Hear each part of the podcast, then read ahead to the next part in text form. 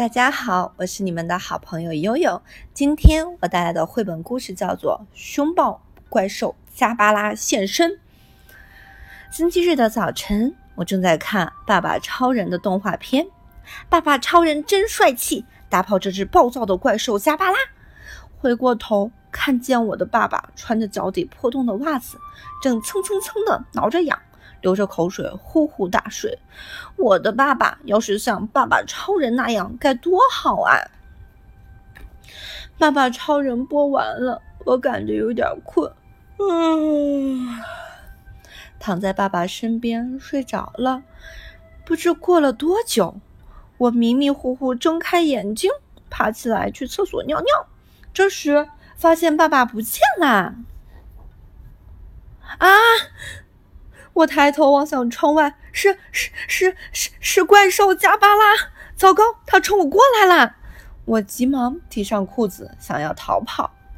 哗啦啦啦啦啦，哗啦啦啦啦！加巴拉踩塌了房子，一把抓住了我，救救命啊！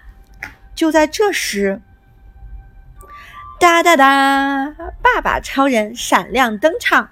慢着，加巴拉，放开他，不然我饶不了你！爸爸超人一下子就从加巴拉手里把我救了出来！哦！